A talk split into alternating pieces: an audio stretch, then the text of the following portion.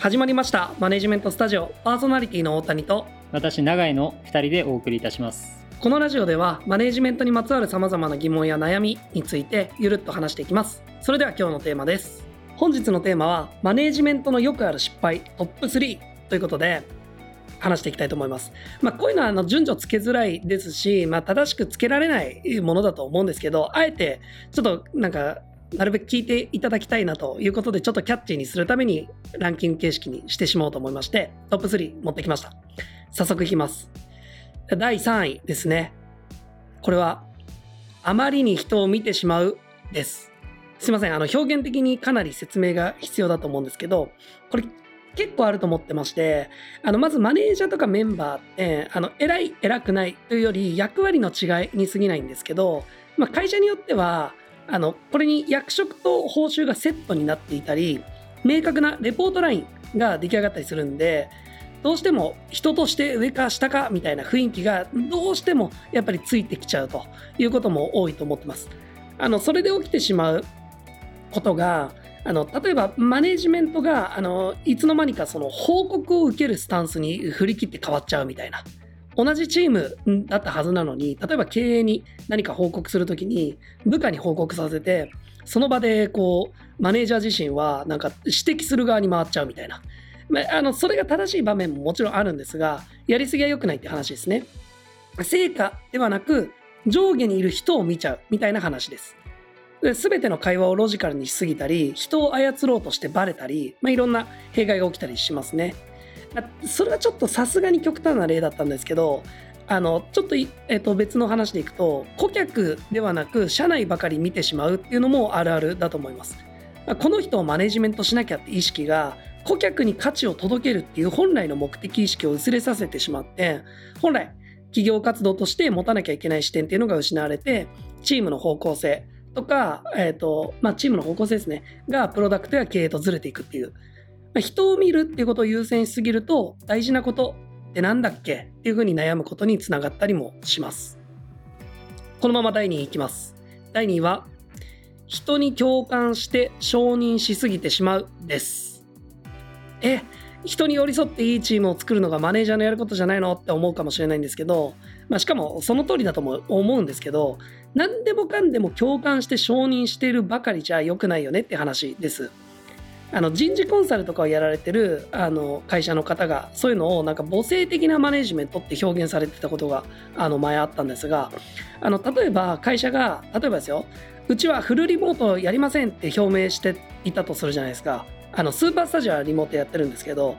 あのじゃあ例えばそれに対してメンバーがフルリモートやらないとかどんだけ古い考えだよとかマネージャーに言ってきたとしてそれにとにかく共感しかしないマネージャーがいるとするじゃないですかうん、わかるよ、わかるよ。そうだよね。古い考えだよね。あの、私が代わりに経営に意見を伝えておくよ、なんつって。なので、方針が実際に変わるかどうかわからないんですけど、経営ってあらゆる視点で未来を考えて意思決定してるわけなので、そこの深い部分を理解しないまま、その時点で分かるよ分かるよってもう共感しちゃってるんで、その共感そのものって撤回できないんですよね、後から。で、じゃあ実際に変えられませんでしたと。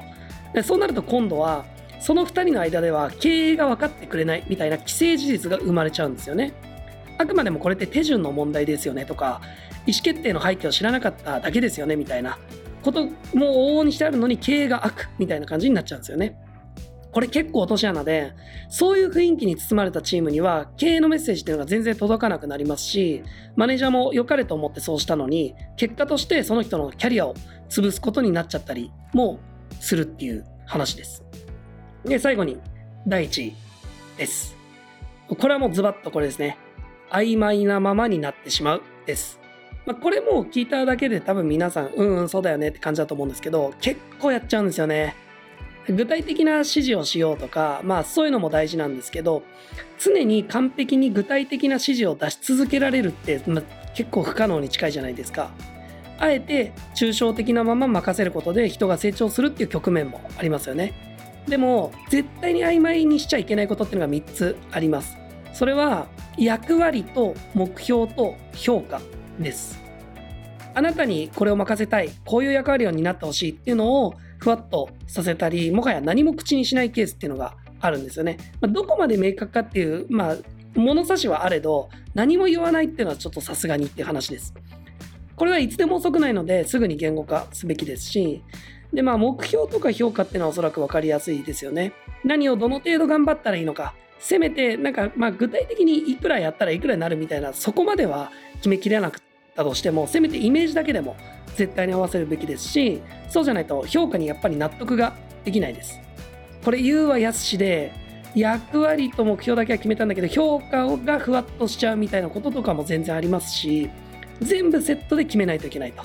とにかく難易度がめちゃくちゃ高いです。特に大きい会社になればなるほどこれ難しくなっていきますね。めちゃくちゃ頭も使います。僕も実際一番苦戦してるところです。永井さんどうですか？僕が考えていっ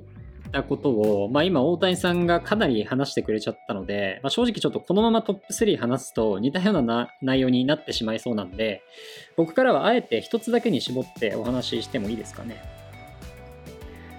で僕が思うマネジメントで陥りがちな失敗は、まあ、ズバリ正しさだけで人を動かそうとするということかなと思っています。でここで言う正しさっていうのはえー、合理性とか、まあ、論理性とか、そういう意味での正しさのことですね。え、確かにビジネスにおいて合理性を追求していくこととか、まあ、論理的に正しい選択や意思決定をしていくことが求められる場面って、まあ、とても多いと思うんですよね。で特にマネージャーなど、まあ、組織を率いたり大きな責任を任されるような立場になればなるほどそういった場面っていうのは増えていきますよね。でも人を動かすということにおいては、まあ、必ずしもそれが正解とは限らな限らない場面が多いなと思っています。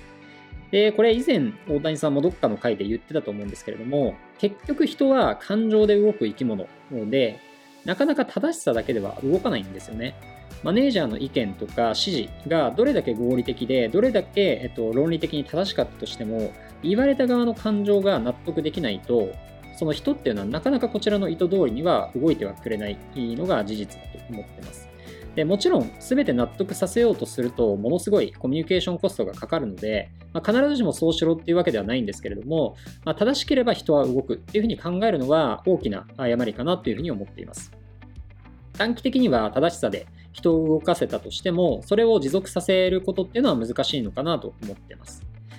で、これはですね、特にそのロジカルに物事を考えたりとか、合理的に物事を判断することが得意な、まあ、いわゆるこう頭が切れるようなマネージャーほど陥りがちな失敗なんじゃないかなというふうに思ってまして、まあ、なぜかというと、そういう人ほど自分の判断とか意思決定において、感情を排除して考えることが得意なんですよね。でもこれを人に求めて、人に対しても求めてしまう傾向にある気がするんですよね。自分自身が感情を排除して目的に対して合理的、論理的に判断することができるからこそ、相手に対してもそれを求めてしまうと。